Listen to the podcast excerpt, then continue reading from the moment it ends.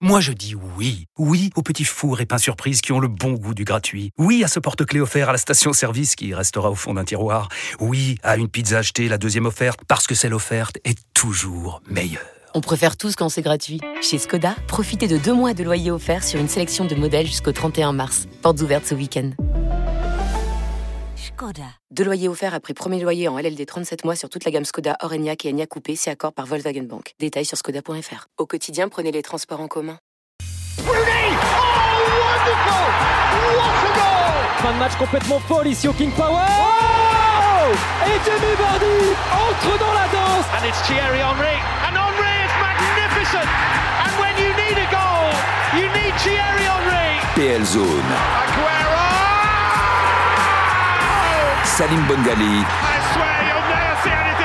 Ever again. Salut à toutes et à tous, bienvenue dans PL Zone, le podcast, votre rendez-vous du lundi consacré à la Première Ligue, le plus beau des championnats au monde et un championnat qui nous a encore régalé en cette saison 2021-2022. Tant de moments, tant d'émotions et ce, jusqu'à la dernière journée. Bonjour Jérôme Sillon. Bonjour Salim, bonjour à tous. Bonjour Mathieu Faury, notre correspondant à Londres. Bonjour tout le monde. Vous étiez tous les deux à l'Etihad hier. Oui, grand chanceux que vous êtes. Et vous allez nous ra- nous raconter ces moments exceptionnels auxquels vous avez assisté. On va aussi y aller de notre bilan. La course au titre, la quatrième place obtenue par Tottenham, le flop United, le maintien in extremis de Leeds. PL Zone, le podcast, 20e et dernier épisode de la saison. C'est parti. Ilkay Gundogan remet Manchester City à un but seulement d'Aston Villa. Nouveau retournement de situation. Enfin, les Sky Blues ont trouvé la faille. Ryan Sterling, le centre pour Ilkay Gundogan. Le but de Rodri pour Manchester City. Et oui, de partout, ça y est, les Sky Blues sont revenus à hauteur. Quelle réaction de champion, quelle réaction d'homme de la part des joueurs de Guardiola. Kevin De Bruyne de service pour Ilkay Gundogan. Et c'est la folie, c'est la folie ici à l'Etihad Stadium. L'entrée en jeu, Tony Truant, d'Ilkay Gundogan. Et tout a changé, tout a changé à l'Etihad. C'est fou, c'est dingue, c'est grand, c'est le foot, c'est la première ligue. Et la délivrance, la voici, Manchester City est champion pour la quatrième fois en cinq saisons. C'est la dynastie Manchester City, le plus grand club d'Angleterre du moment. C'est Manchester City. Ne vous inquiétez pas, Jérôme Sion a bu son petit verre de lait chaud avec du miel. On est d'accord? J'avais mes petites pastilles euh, au miel dans mon sac qui m'ont bien aidé dans l'après-match, effectivement. Je vous ai rarement vu partir comme ça, Jérôme, alors que sur RMC Sport, avant SFR Sport, vous en avez commenté des matchs, des grands moments, mais là, partir à ce point-là? Oui, j'étais un peu en mode euh, radio à l'époque d'RMC où je commentais, où euh, on est parti dans les tours. euh, c'est l'émotion d'abord, et puis il y avait une configuration particulière hier pour expliquer à nos auditeurs. C'est que, hum, en fait, euh, on n'a pas commenté tout le match avec Johan Jourou. On était dans le multizone sur RMC Sport 1 et donc, du coup, on n'intervenait que quand la parole nous était donnée ou quand il y avait un but, ou là, en Mhm. l'occurrence, on coupait la parole. Absolument. Et du coup, en fait, on était euh, moins dans le rythme du match, euh, la voix était moins chaude, et donc du coup, euh, en s'enflammant, ben, la voix est un muscle. Donc du coup, on est parti dans les tours et on s'est pas claqué, heureusement, avec Johan. Mais euh, ce que vous ne voyez pas, c'est la réaction de Johan Jourou. On va essayer de vous la mettre sur les réseaux sociaux parce qu'on on a filmé le postcom comme on le fait à chaque match. Il était comme un dingue. Comme un enfant, effectivement. Mais on l'entend un petit peu hein, Ouais, sur le troisième but, notamment. Juste, on a besoin d'images, justement. Alors, c'est un podcast radio, évidemment, Mathieu. Mais racontez-nous à 2-0 pour Aston Villa, Mathieu. Vous êtes au bord du terrain. Vous avez les tribunes juste à côté de vous, Mathieu. Qu'est-ce qui se passe dans les regards, dans les gestes, peut-être, des fans de City? Euh, c'est comme la fin du monde, c'est un peu une détresse absolue. Moi, euh, derrière le but, euh, donc je suis, derrière le but, pas- malheureusement pas là où les derniers buts de City ont été marqués, je suis là où Aston Villa marque le deuxième, Coutinho. Et après ça, je me retourne et je vois, bah forcément, c'est l'abattement total. On sait que un but de Liverpool suffit à faire perdre le titre à Manchester City. Et on, on approche déjà tellement vite de la fin du match, c'est le public qui est abattu. C'est comme sur le premier but. Et sur le premier but, en fait, le, public s'était un petit peu repris. Euh, quelques secondes après, il y en a déjà que certains qui se lèvent, qui recommencent à applaudir euh, Common City, Common City. Il y en avait une dizaine qui se levaient comme ça, et puis après, ça suivait assez vite. Mais là, sur le deuxième but, pas du tout. Ça met beaucoup plus de temps euh, à, reprendre espoir dans la tribune parce que euh, il, reste une vingtaine de minutes, un peu plus, pour, essayer de refaire le, retard. Et là, ça a vraiment mis du temps pour qu'un supporter, et c'est le même à chaque fois, c'est un supporter de City euh, qui, est toujours là pour. euh, Enfin, c'est toujours celui que je vois le plus expressif au bord, au bord de la tribune derrière le but. C'est lui qui se relève en premier. Mais ça a mis vachement de temps parce que le désespoir, il était au maximum. Ça faisait 17 ans que City n'avait pas remonté à un 2-0 pour finalement s'imposer 3 buts à 2 à l'époque face à Norwich. La semaine dernière, ils avaient failli le faire hein, face à West Ham. Ils étaient menés 2-0, ils étaient revenus à 2-2. Mahrez avait raté un penalty. Et c'est peut-être ça, au final, qui fait que ce scénario est dingue parce que, Jérôme, honnêtement, on s'y attendait pas à ce qui s'est passé hier. Honnêtement, en préparant le, match, on disait, bon, Gerrard, Coutinho, les anciens de Liverpool, mais malgré tout, on voyait pas un tel décalage et surtout une telle faiblesse en première période de City. Oui, on a été très surpris par Manchester City. D'ailleurs, Jürgen Klopp a dit après le match hier qu'il aurait préféré que City gagne 5-0 tout de suite. Ça aurait été quand même beaucoup plus simple. Et euh, c'est vrai que le, le 2-0 de, de City, euh, je ne sais pas si c'est la pression, je ne sais pas si c'est euh, euh, une sorte de, de lassitude physique que j'ai ressenti un moment pendant la rencontre, mais c'est vrai qu'on n'a pas reconnu le Manchester City habituel. Il y avait un manque clairement d'idées, un manque d'inspiration, un manque de pressing aussi. On ne retrouvait pas les, les qualités, la recette habituelle des équipes de Pep Guardiola. Et, et donc voilà, donc c'est sûr que à 2-0, euh, le, le petit regret, je pense que peut avoir Liverpool, je ne sais pas si on en parlera tout à l'heure, mais euh, c'est peut-être de ne pas avoir marqué euh, le, le fameux deuxième but qui aurait Et encore plus tôt, encore plus glacé l'Émir- euh, l'Etihad, parce que comme l'a dit Mathieu, les, les gens étaient pétrifiés, les gens étaient, euh, étaient apeurés, ils étaient euh, en train de se faire dessus en fait. Mhm. Ils disaient le, le titre va nous échapper, c'est pas possible. Et je pense que si Liverpool marque le deuxième but qui permet à Liverpool d'être virtuellement champion, ce qui n'a pas été le cas à aucun moment hier, je pense que ça aurait été beaucoup plus compliqué de renverser la vapeur. On le rappelle d'ailleurs précisément, Liverpool a marqué ce deuxième but tôt, mais qui a été refusé pour hors-jeu. Un hors-jeu de Sadio Mané. À un moment donné, on entend Stéphane Guide d'un autre multizone qui s'emballe, qui crie, qui crie. Et on voit ce drapeau être levé et donc tout arrêté, puisque effectivement le Sénégalais était hors-jeu. Tiens, Mathieu, vous êtes euh, rencardé, vous avez regardé surtout la presse locale. Que dit la presse autour de ce titre de Manchester City? Bah, par rapport au titre, on fait forcément un parallèle euh, avec, euh, on fait un pont par rapport à il y a 10 ans, avec euh, ce commentaire qu'on avait justement dans notre générique tout à l'heure de Martin Taylor. I swear you'll never see anything like that ever again. Je, vous promets que vous verrez plus jamais quelque chose comme ça. Et ben on a tendance à recomparer un petit peu quand même parce que forcément c'est une remontée en fin de match, c'est un, un 3 buts à 2, c'est City qui est champion à la dernière journée. Mais on en parlait hier avec Jérôme, le titre d'il y a 10 ans, il est encore plus exceptionnel parce que évidemment c'est le premier de l'ère euh, City Group, Euh, c'est vraiment deux buts dans le temps additionnel. Là on est quand même sur, un sur une remontée de trois buts dans le dernier quart d'heure, alors que Liverpool, même si euh, au moment où Villa mène 2-0, Liverpool ne menait pas, euh, y a- il y a- c'est- un péril extrême par lequel euh, City est passé et la gloire à la fin elle est immense. Le Times euh, cite on ne pouvait pas croire que City perdait le titre de cette façon et on ne pouvait pas croire ensuite qu'il le regagnerait de cette façon non plus. Euh, mais, globalement, en, Angleterre, on est d'accord pour dire que c'est l'une des fins de saison les plus grandes de l'histoire de la Première Ligue. C'est Athletic, tout à l'heure, je regardais sur, euh, sur leur site, ils titraient simplement la, dernière semaine la plus folle de l'histoire de la Première Ligue. Donc c'était peut-être pas la dernière journée la plus folle, c'est peut-être pas le sacre le plus fou, mais en tout cas en termes de... C'est un sacre de City qui vient s'ajouter euh, aux enjeux qu'on avait en bas de tableau pour la course à la Ligue des Champions. Et ça fait forcément un écho très très fort euh, au sacre d'il y a 10 ans avec le but d'Aguero. 5 minutes 30, c'est euh, le temps durant lequel les trois buts de City ont été, euh, ont été marqués. C'est vrai que ça devient des spécialistes finalement de se faire peur lors de la J38. Euh, Mathieu l'a très bien dit, évidemment tout le monde repense à cet épisode de 2012. Et puis il y a aussi 2019 où ils étaient Brighton. menés à Brighton pendant que Liverpool avait ouvert le score. Là, virtuellement, ils n'étaient plus champions, ils avaient su réagir. Donc ils, ils aiment se faire peur. Mais Guardiola a dit qu'ils avaient demandé conseil au Real pour les, les remontadas. puisque le Real avait marqué deux buts dans les arrêts de jeu et permis aux Madrilènes d'aller en prolongation pour au final s'imposer face à City en, Ligue des Champions. Tiens, Riyad Mahrez, au micro RMC Sport de Julien Laurence, dithyrambique sur son Manchester City. À un moment donné, faut pas, faut pas se voiler la face, faut pas se mentir. On domine ce championnat. Euh, quand tu gagnes 4 fois en 5 ans, c'est que, il n'y a pas de secret, il n'y a pas de chance, il n'y a pas de. C'est qu'on met tous les ingrédients et on mérite, tu vois. Et voilà, tout le monde mérite. On a une équipe de, de fous, on a un club de fous, un coach de fous. Franchement, magnifique. La première ligue, on n'a jamais lâché. Les coupes, on était toujours là. On est une équipe, on est pendant 4-5 ans, on est toujours là. Demi-finale, finale, Ligue des Champions, Première Ligue, plus de 90 points. Il n'y a pas de secret. Chaque année, on est là jusqu'au bout. Et c'est pour ça qu'on mérite toutes ces choses-là. C'est affolant le discours de Riyad Mahrez. Un discours, d'habitude, c'est toujours très feutré, notamment avec lui. Là, il se lâche totalement avec de tels mots quand même. On mérite, on domine, on est au-dessus des autres. Oui, il y a un titre déjà qui se joue à la maison, donc c'est c'est déjà très inhabituel.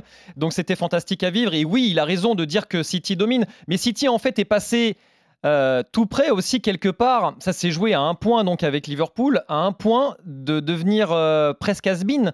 Parce que n'oublions pas que si City n'est pas champion d'Angleterre, City finit la saison sans le moindre trophée. Pour la deuxième fois seulement depuis euh, que la, Pep Guardiola est l'entraîneur, c'était donc lors de la première saison 2016-2017.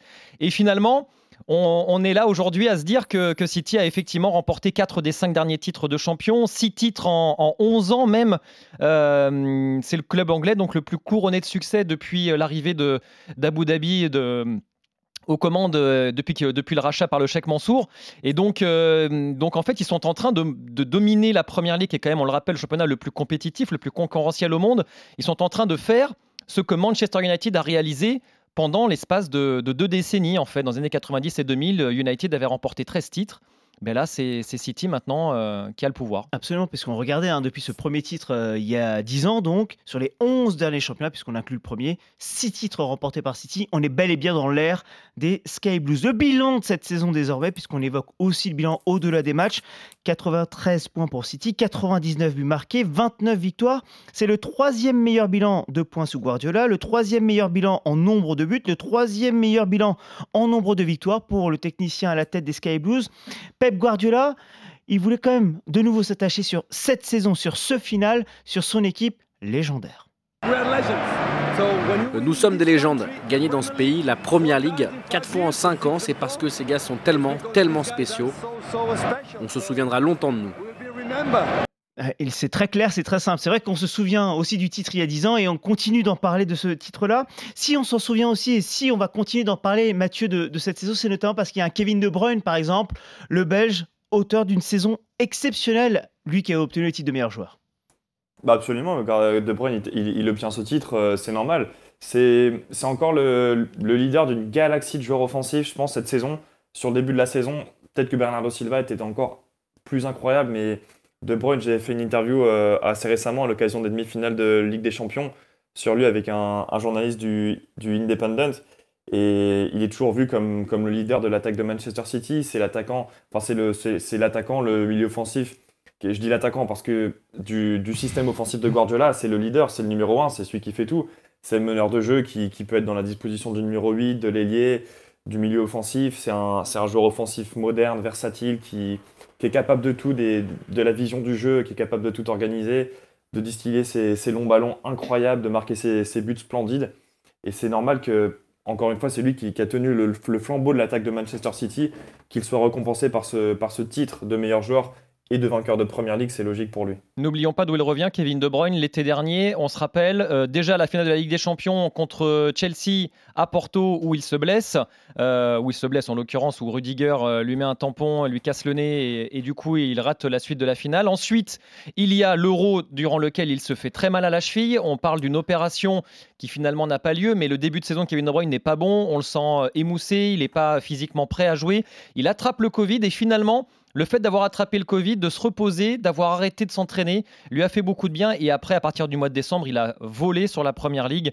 Et d'ailleurs, c'est un De Bruyne un peu nouveau finalement qu'on a vu cette année parce qu'il était plus buteur passeur. 15 buts marqués pour le Belge. Jamais il a atteint ce niveau-là en première ligue. Le technicien et le milieu de terrain belge. On le rappelle, des changements donc à venir désormais pour Manchester City, puisque Fernandinho, qui a été fêté hier, va quitter le club. Gundogan, on se pose des questions. Lui qui a marqué deux buts hier, l'Allemand. Haaland qui arrive. Oui, les chantiers, même à City, vont arriver, euh, Jérôme. Oui, alors c'est vrai qu'on a effectivement une nouvelle ère qui va s'ouvrir parce qu'il se dit aussi qu'en défense, ça pourrait bouger.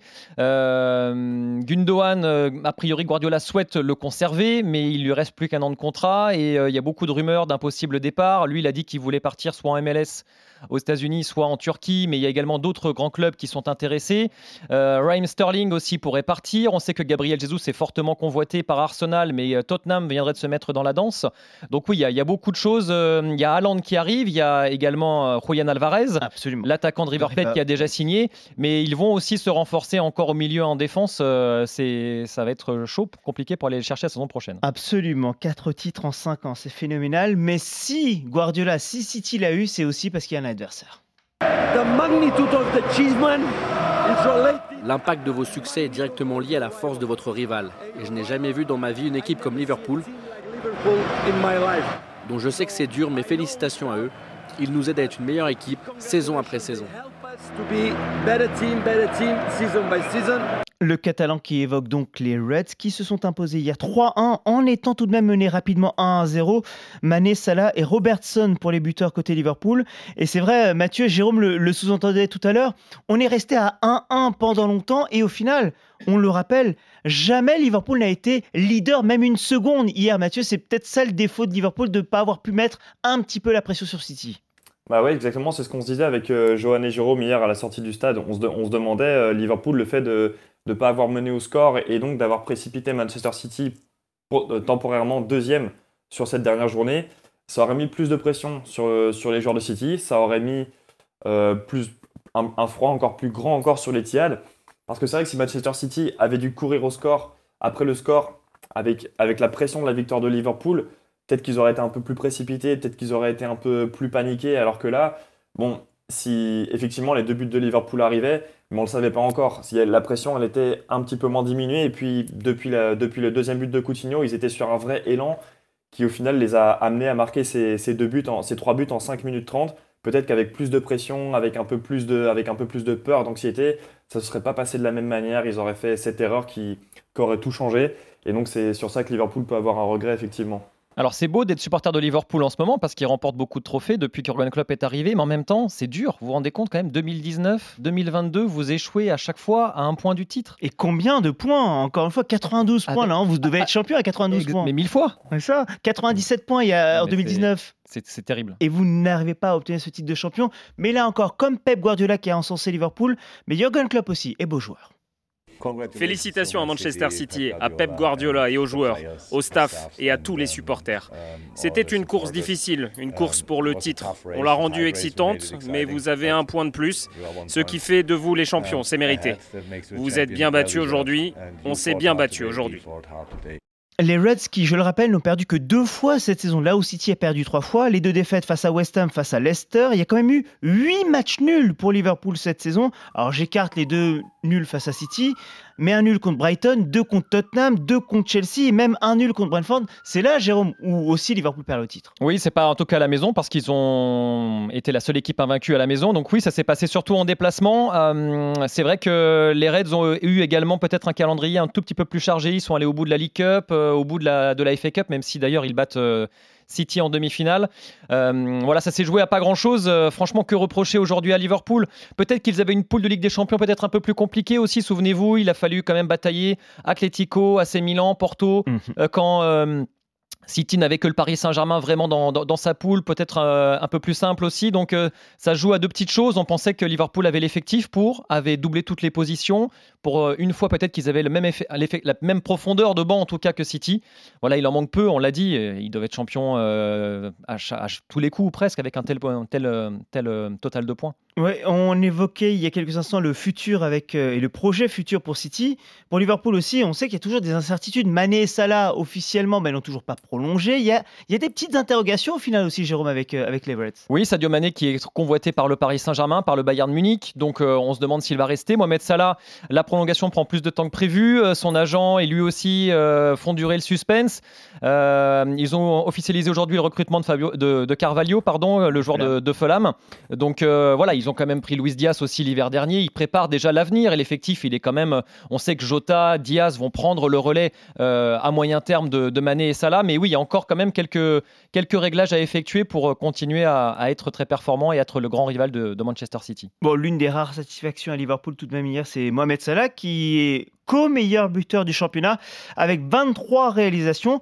Co-meilleur buteur car La frappe de Son C'est en fond Le voilà Le meilleur buteur de la première ligue Il est là Il est coréen On a essayé depuis 75 minutes de le faire marquer, ça ne voulait pas rentrer. Et là finalement, ça rentre coup sur coup deux fois. 23 buts cette saison Et Mingson est meilleur Quel buteur joueur. Il est meilleur buteur de la Quel première joueur. ligue C'est formidable Eh oui, euh, Xavier Barret qui s'est emballé sur Minson. En même temps, c'est vrai qu'il est phénoménal, le Sud-Coréen. Victoire 5-0 hier des Spurs qui finissent donc quatrième du championnat et seront en Ligue des Champions la saison prochaine. Ils terminent devant Arsenal qui s'est imposé aisément face à Everton 5-1 hier. Julien Taxis qui était au commentaire de cette partie. Bonjour Julien. Salut les amis. Alors c'est clairement pas hier hein, que Arsenal perd évidemment cette quatrième place, mais avant, sur quelques matchs clés, notamment face à Tottenham, on va en parler, et également aussi face à Newcastle la semaine dernière où les Gunners se sont clairement sabordés au fait. Oui, oui, oui, il y a eu deux matchs effectivement. Il faut rappeler qu'Arsenal avait quand même 4 points d'avance avant de rencontrer Tottenham dans le,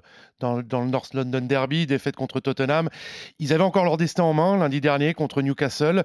Ils se sont, euh, bah, comme tu l'as dit Salim, sabordés. Ils ont fait un match en dessous de tout. Ils se sont fait marcher dessus. Il y a eu des, des déclarations très fortes de Granit Xhaka euh, juste après cette, euh, cette rencontre sur le manque d'implication, sur un match que les Gunners ne pouvaient pas faire pour aller justement chercher cette, cette Ligue des Champions. Alors après, on va peut-être développer.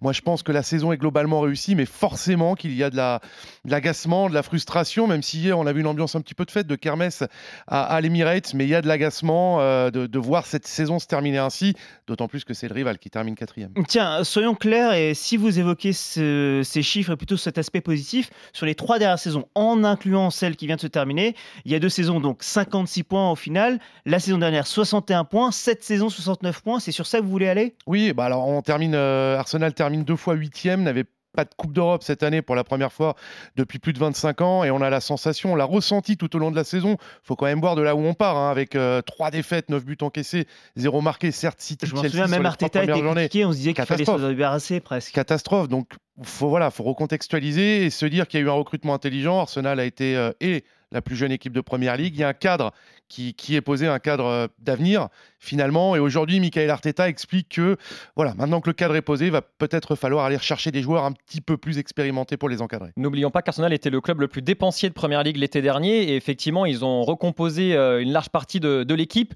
Mais après, si on regarde objectivement parlant, l'effectif, on va dire même, allez, l'équipe type d'Arsenal et l'équipe type de Tottenham, il y a au moins deux joueurs de classe mondiale, si ce n'est quatre à Tottenham. Je vais évidemment citer Son, Kane, Loris et peut-être Romero.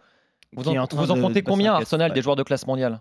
Qui Moi, sont peut-être des joueurs d'avenir de d'avenir. Allez, Bukayo Saka. Allez, Bukayo voilà. Saka. Voilà, Smith Rowe peut-être. On verra Ramsdale s'il atteint un certain niveau. Mais c'est pas le cas aujourd'hui. On en est donc, donc moi je pense qu'Arsenal est à sa place. Et si on parle d'avenir, Arsenal va avoir une vraie problématique, vous le savez, puisque les deux numéros 9, Lacazette et Nketiah, sont en fin de contrat, mm. ne vont vraisemblablement pas prolonger. Il y a beaucoup de noms. Tu as parlé de, de Gabriel Jesus, Dominique Calvert-Lewin notamment. Arsenal va devoir, ça c'est sûr, recruter dans ce domaine-là. C'est vrai, Mathieu Fauré, vous avez eu l'occasion d'aller à l'Emirates très régulièrement ou de rencontrer aussi des fans d'Arsenal régulièrement pour euh, RMC Sport. Et c'est vrai que cette saison d'Arsenal, elle semble pas si mal que ça, mais il y a cette mini frustration quand même, j'ai envie de dire, surtout vu la fin de saison. Bah, c'est la blague que j'ai fait à Michael Arteta en début d'interview cette semaine. Je lui ai dit bon, ça va être un sacré scénario là pour le film d'Amazon. Ça, ça l'a fait rire, ça l'a fait rire. Mais euh, je pense, il y avait un chauffeur de taxi, donc supporter d'Arsenal, qui me disait en début de saison, en tout début de saison, malgré les résultats, il me disait si on termine pas quatrième, c'est catastrophique. On fait pas de Coupe d'Europe on doit être capable de développer quelque chose et de finir quatrième, accrocher la Ligue des Champions. Mais comme vous le disiez, je pense que quand tu vois le, rythme qu'a eu Tottenham depuis Antonio Conte, qui, les a fait passer 9e au mois de novembre à 4e euh, en fin de saison pour la Ligue des Champions, je ne sais pas si Arsenal peut avoir beaucoup de regrets. C'est quand même une équipe, ça n'a pas un effectif aussi taillé que, que celui du, top 3 et même que Tottenham. C'est une équipe, je trouve, qui a quand même eu une très belle progression. Il faut, se rappeler qu'elle a des cadres très très jeunes. Saka qui est en 2001, Odegaard qui, est devenu euh, capitaine récemment, qui, qui, est de 98. Euh, Nketiah qui est, qui devenu titulaire et qui s'est mis à marquer alors qu'il n'avait jamais été euh, en, puissance euh, sous le maillot d'Arsenal. Il est devenu. Euh, mais voilà, c'est une, équipe très très jeune. Je pense pas que tu puisses avoir beaucoup de regrets quand tu vois déjà la progression qu'elle a eue. Oui, elle flanche contre Newcastle à deux journées de la fin, c'est regrettable. une telle défaite dans le North London Derby, Pareil, mais est-ce qu'Arsenal avait le potentiel de faire mieux? Je pense qu'ils ont un gros potentiel pour l'année prochaine, une marge de progression et qu'il faut mieux regarder dans ce sens-là. Arsenal qui sera donc en Europa League, Mathieu l'évoque, Tottenham, c'est vrai que c'est Spurs qui semblait vraiment au fond lorsque Antonio Conte arrive, et Tottenham avec le technicien italien, avec des choix forts aussi, son schéma de jeu préférentiel, ça a vraiment fonctionné. Tottenham est passé de l'équipe qui courait le moins à celle qui court le plus en première ligue. Euh, ça fait quand même une grosse différence. Oui, oui, non, Antonio Conte, il a fait un travail euh, absolument monumental. On en parlait avec Hugo Loris à l'issue d'un match. Euh, on avait eu le plaisir de discuter avec lui un petit peu en off à l'issue de la rencontre. Il nous disait Mais qu'est-ce qu'on travaille tactiquement? En fait, depuis qu'ils sont éliminés de Coupe d'Europe, ça leur a fait finalement beaucoup de bien parce que il a besoin de temps pour mettre en place euh, euh, son dispositif, faire comprendre ses principes de jeu. Et il insiste beaucoup sur la tactique Antonio Conte. Les joueurs ont adhéré à ce projet-là. Après, ça va aussi bouger beaucoup chez les Spurs parce qu'il veut plus de joueurs de classe mondiale encore, euh, de, grands joueurs pour pouvoir jouer le titre. Parce que même s'il considère que c'est un trophée de finir quatrième, Antonio Conte, il en veut encore plus s'il reste. C'est là le truc aussi. Vous évoquez les joueurs que Conte veut pour faire progresser son effectif, des joueurs d'expérience. Arsenal, c'est aussi ce qu'Arteta a sous-entendu aussi en après-match, au-delà des prolongations éventuelles de contrats, il veut des joueurs un peu cadres aussi, mais au final dans le nord de Londres, on va devoir recruter des deux côtés. Oui, on va devoir recruter Arsenal, d'autant plus qu'il ne faut pas oublier aussi que la saison est réussie euh, du côté d'Arsenal, peut-être aussi parce qu'on a eu euh, un match par semaine à jouer. La saison prochaine, les journées de Coupe d'Europe vont être très très rapprochées. Quand on voit finalement la manière dont, termine Arsenal cette saison, on les a sentis quand même un petit peu euh, éreintés sur la fin en manque de, diesel pour terminer. Ce qui est sûr, c'est qu'il va falloir recruter en, qualité et en quantité. C'est une certitude. Oui, et on le rappelle aussi au milieu de terrain, il y a toujours ces interrogations parce que euh, on pense à l'ancien joueur d'Anderlecht, dont Sambilo Konga qui n'a pas performé forcément, Thomas Partey qui est régulièrement blessé, Granit Xhaka qui est parfois suspendu. Cette zone de terrain, notamment, va être l'une des zones clés peut-être à Arsenal aussi. Oui, il faudra recruter. El Neni en fin de contrat aussi. El Neni en fin de contrat qui est en discussion. Il se dit que ça, qu'il pourrait prolonger. Ouais, ouais, non, il y, y, a carrément quelque chose à faire dans ce registre-là. Et puis j'insiste sur le poste de numéro 9, peut-être un défenseur central. Saliba, pas Saliba, on n'a on pas d'issue pour l'instant sur ce, sur ce dossier-là.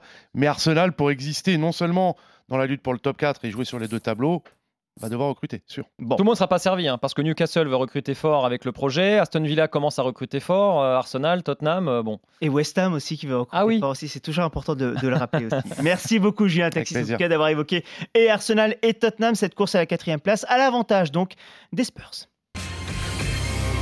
On va continuer dans notre PL Zone, le podcast, à évoquer peut-être le flop. Oui, l'un, si ce n'est le flop de cette saison, Manchester United. Car oui, les Red Devils ont encore une nouvelle fois perdu un match hier. C'était tout sauf incroyable hein, de les voir perdre. 12 défaites cette saison. La 12e donc hier face à Palace, un but à zéro. C'est le co pire record, pardon pour ce thème qui est pas très beau, mais qu'au pire record du club, 16 victoires simplement pour Manchester United. On n'avait pas Même pas un match sur deux. C'est ça, on n'avait pas vu ce chiffre, un tel chiffre depuis 31 ans saison 1990-1991. Et tiens, un élément presque symbolique, Mathieu, Jérôme, la différence de but, zéro Différence de but de zéro. Ils ont pris autant de buts qu'ils en ont marqué. On se dit, Mathieu, que le chantier s'annonce gargantuesque pour Eric Tenor.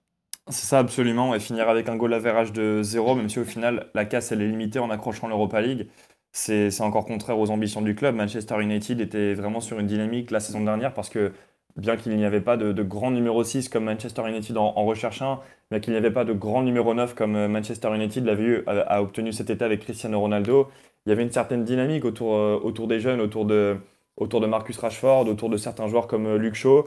Et il y a beaucoup d'éléments que United avait la saison dernière qu'ils ont perdu. Et là, il faut tout reconstruire parce qu'effectivement, tu n'as plus rien des forces que tu avais l'an dernier. Cette saison, tu sais pas trop sur quoi te baser, à part euh, l'individualité Cristiano Ronaldo, qui bien sûr a fait la différence. Mais là, la reconstruction, elle doit se faire dans l'organigramme du, du, club.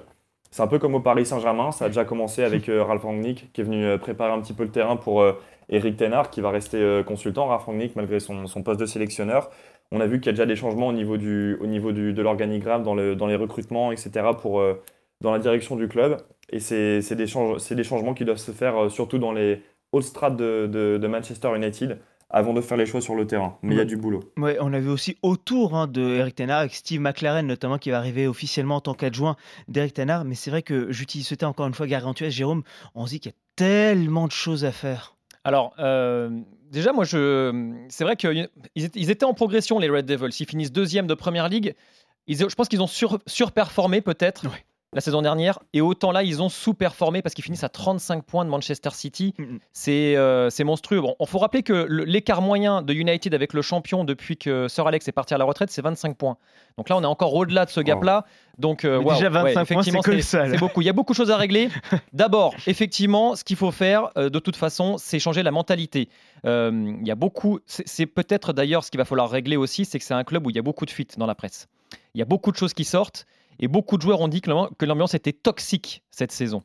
Donc il y a vraiment un état d'esprit à restaurer et ensuite effectivement un effectif à renouveler. Et euh, je, on était tous d'accord l'été dernier pour dire que les arrivées de Sancho, les arrivées de Varane allaient renforcer l'équipe. Voilà, ça veut dire qu'il y a quand même un potentiel joueur qui est important. Il faut redonner à Bruno Fernandez confiance en lui, mais je pense que United avec Eric Tenard sur le banc et avec d'autres joueurs, a les moyens vraiment de redevenir euh, un, grand, un très rapidement. Donc Ralph Rangnick, on l'a dit qu'il va rester dans le giron de Manchester United comme conseiller euh, du club, a expliqué hier que 10 des 11 joueurs qui ont démarré hier seraient à Manchester United la saison prochaine. Sous-entendu, De Gea, Lindelof, Maguire, Dalot, Teles, Fred, Bruno Fernandes, Elanga, McTominay, Mejbri pas Edinson Cavani qui était titulaire hier, mais ça a été officialisé, il quitte bel et bien le club. D'ailleurs, il nous apprend que De Gea sera là. C'est Dean Anderson qui doit être ravi évidemment. Cristiano Ronaldo à Newcastle, a priori. Ah, c'est ce, qui, ce qui est évoqué. Cristiano Ronaldo, lui, en conférence de presse ce matin, évoqué par Eric Tenard, et Eric Tenard a expliqué que le Portugais allait entrer bel et bien dans ses plans. Alors on lui a posé la question, mais comment est-ce qu'il va entrer euh, dans vos plans? Ben, En marquant des buts. C'est assez simple, mais est-ce que CR7, quand on voit le jeu de l'Ajax, vous avez régulièrement commenté l'Ajax, Jérôme, pour euh, euh, RMC Sport en Ligue des Champions, on se dit que Cristiano Ronaldo n'est pas Ténard compatible, non? Mais non, est-ce qu'il y, a, y a un vrai doute le 6, La façon de jouer d'Eric Ténard se rapproche de celle que voulait mettre en place Ralph Rangnick et qu'il n'a pas réussi à mettre en place parce que les joueurs étaient réticents d'abord et parce que Cristiano Ronaldo n'a plus les capacités d'aller au pressing et d'être le premier défenseur de l'équipe quand l'équipe n'a pas le ballon. Donc je vois pas pourquoi Ronaldo, ce qu'il n'a pas réussi à faire cette saison, il le ferait parce qu'Eric Tenard arrive. Donc je pense qu'il y a une part de communication derrière tout ça. Eric Tenard sait le poids que représente Ronaldo dans le foot mondial. Il sait que son nom par rapport est tout petit. Et donc, il a envie de se mettre dans la poche, tout simplement. Il a envie de le caresser dans le sens du poil, de lui faire des compliments pour essayer eh bien, euh, de s'appuyer sur lui à la fois sur le terrain, mais peut-être aussi en dehors du terrain. Ce qu'il n'a pas assez fait, parce que évidemment qu'il a fait une grande saison, Cristiano Ronaldo. Mais on attendait aussi que ce soit peut-être le guide de la nouvelle génération, et peut-être que là, il y a aussi euh, une implication plus forte à avoir pour Cristiano Ronaldo de ce côté-là. Mais oui, moi je pense que c'est de la com de la part de, de Tenard. Il veut juste se le mettre dans la poche euh, pour éviter de se créer un problème dès maintenant. Bon, Mathieu, les supporters du United vont en tout cas, pour la saison prochaine, devoir être patients aussi. Absolument, il faut, faut, de la patience. Et euh, comme, comme, disait Jérôme, il y a, a l'interrogation autour de Ronaldo, quelle efficacité il peut avoir, quel rôle il peut avoir? On avait des échos à l'entraînement où effectivement, il donnait vraiment du fil à, retordre à, à Rangnick parce qu'il n'était pas dans, le coup des instructions. Il n'était pas dans le pressing, dans la répétition des schémas, des efforts. Il était, euh, c'était un peu l'élément dissident de l'entraînement. Heureusement, ça ne se voyait pas pendant les matchs, puisque c'est lui qui, convertissait quand même euh, les, les, occasions de United. L'équipe se reposait entièrement sur lui.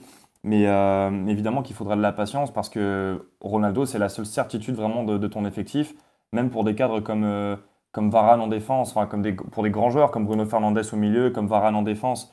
Tu, tu te poses des questions par rapport à, leur forme, surtout pour, par rapport à Varane, quel coéquipier il aura euh, en défense centrale, est-ce que, est que Maguire va suivre? Et j'écoutais un podcast de, de, fans de Manchester United ce matin.